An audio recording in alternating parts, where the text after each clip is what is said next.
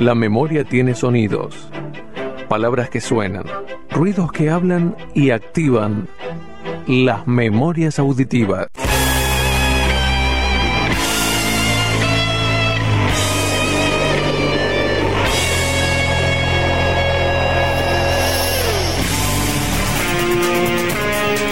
Apenas dejó de escucharse la voz, Kiara se quedó dormida. En su mano apretaba una pequeña estatua azteca. El momento parecía de lo más premeditado, como si el cantante le hubiese soltado la mano y a cambio el desvanecimiento. Eran las 4 y 20 de la madrugada y desde antes de la medianoche la mujer simulaba buscar el sueño escuchando la música que más le gustaba. La música me da ideas, decía Kiara, pero esa noche había algo más. La mujer repasó en los sonidos un periplo que unía su Italia natal con el DF de México y su última escala, aquí en San Telmo. Si la música fuese un cóctel, Kiara acababa de tomarse un trago hecho de melancolía y tensión. En el borde del vaso, como un ingrediente más, se posaba un limón que señalaba su amargura. La mujer no estaba sola. En el ambiente que ocupaba en el barrio de San Telmo, la escena se completaba con un centenar de estortillas, figuras de gauchos y tangueros, imágenes comunes, pero con una diferencia. Las estatuas de Kiara diseñaba tenían una expresión única. El secreto estaba en la mirada. A los 20 años, Kiara ya se destacaba como escultor y ceramista. Tiempo después había partido desde su Italia natal para dedicarse a estudiar la escultura de los aztecas. Desde Milán a México, Kiara realizó el sueño de vivir cerca de la civilización que tanto amaba. Al tiempo de llegar, la joven costeaba sus investigaciones con el dinero de su trabajo como artista. Pronto, sus pequeñas cerámicas le daban un bienestar que jamás hubiese imaginado. Kiara encontró en los aztecas mucho más que sabiduría. Tiempo después, ya afincada en México, Kiara se sentía burguesa, vacía. Se dio cuenta en su local de Cancún, mientras atendía a un grupo de turistas argentinos. La italiana recibió una propuesta tan ingeniosa como excitante. Un matrimonio encadenado en collares de oro se le acercó y le dijo a los gritos.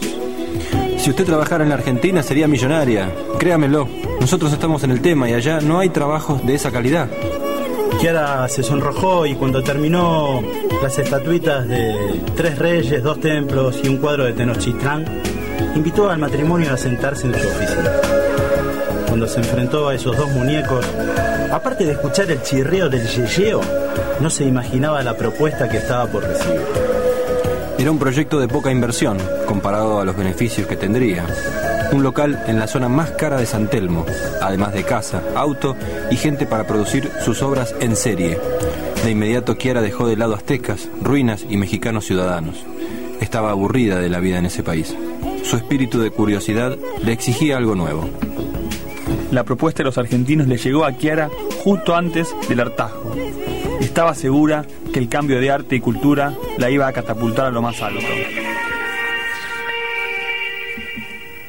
Y allí estaba Kiara, en lo más alto, en el segundo piso de un edificio en San Telmo, la parte más alta de una pensión que justamente tenía dos pisos. El lugar estaba a oscuras y el llanto rabioso de Kiara se destellaba en estrellitas fosforescentes. Por su cabeza recordaba el dinero que había girado al supuesto contador, ese que le habían indicado los argentinos. Mientras lo hacía, el llanto se transformaba en gritos. La actuación de Cancún, con el rol del matrimonio argentino, la había dejado en la ruina. Nada existía, ni siquiera el local, los empleados, la casa y mucho menos el auto. Solamente la pieza oscura. Todo eso recordaba Kiara mientras el sueño la gambeteaba. Tan pronto como llegó, apenas se quedó seca de llorar, le cambió el sentido a la oscuridad de la pieza y la comenzó a usar de taller. La pensión de San Telmo se completaba de artesanos, gente de trabajo que, enterados de lo sucedido, le prestaron el material para comenzar a hacer sus pequeñas estatuillas.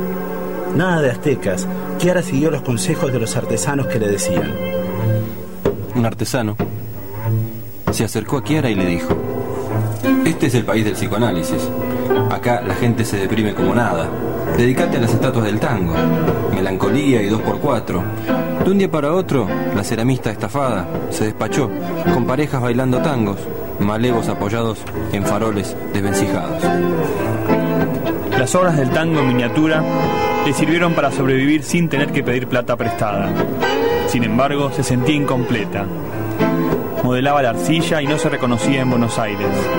Su mente en blanco creaba un tanguero y su bandoneón, mientras su corazón latía con solo pensar en los aztecas. Justo esa noche, la del eterno insomnio, Kiara se quedó dormida con una de sus esculturas aztecas. Un rey que según ella representaba su amor por la cultura. Una pieza del hombre como ella soñaba tener. Una caja grande, el pecho erguido y una mirada que intimidaba a los enemigos. Eran las 12 del mediodía cuando Kiara abrió los ojos y se dio cuenta que su mano estaba vacía. La estatuilla del rey azteca había rodado hasta la puerta de la pieza. Tan pronto pudo, trató de incorporarse. No lo logró. Adormecida, comenzó a arrastrarse por la habitación. Antes de levantar del piso a su muñeco azteca se detuvo. Tomó conciencia que hacía horas algo se filtraba en sus sueños. Era la radio de su vecino, un viejo peruano en la habitación contigua que confeccionaba prendas en un telar rústico. El viejo Palmiro escuchaba la radio con un volumen que informaba minuto a minuto al resto de la pensión. Cuando Kiara comenzaba a estar en sí, llama despierta recibió el cachetazo. Buenos Aires, fuentes de la salud pública argentina informaron que hasta tanto no se verifique un control de la epidemia, los vuelos se mantendrán suspendidos. El presidente mexicano criticó la medida y se burló de la falta de control que la Argentina tuvo.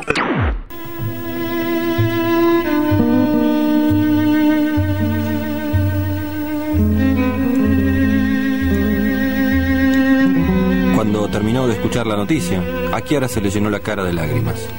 Fue todo repentino. Argentina, no poder viajar a México, el presidente, en fin, demasiado. La escultora estaba por explotar, situación que evitó cuando abrió la puerta y encontró la fuente de su descarga. De repente quedó frente a frente con el peruano. Estos mexicanos no sé quiénes diablos son. Por estar cerca de los yanquis se creen los dueños de América, cuando ellos mismos son unos cerdos. Tendrían que ponerse barbijos y callarse la boca. ¿Y a usted qué le parece? Kiara se lo quedó mirando. Estiró hacia atrás su mano izquierda para ocultar la estatuilla. La misma estatuilla que un rato antes pensaba estrellar en la cabeza del peruano. Mientras secaba las lágrimas con su otra mano, esbozó una sonrisa y encaró para su habitación. Acababa de resolver su destino. Acababa de resolver su destino. Las memorias auditivas. Memorias auditivas. Memorias auditivas.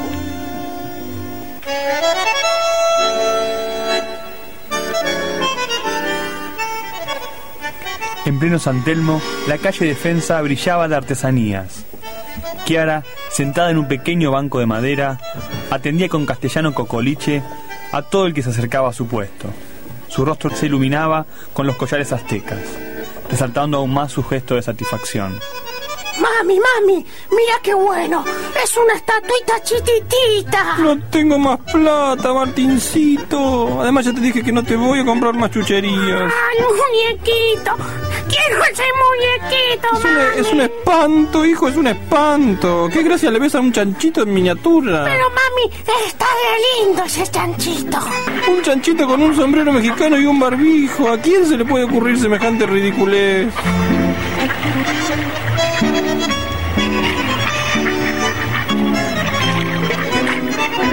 Era sábado a la tarde Kiara había vendido más de 50 chanchitos de cerámica con unos simpáticos barbijos.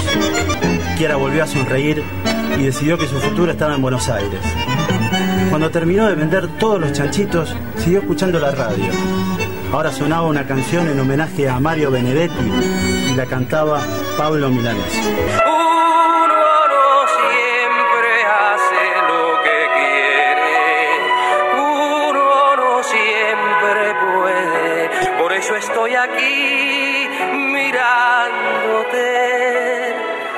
Y echándote de menos.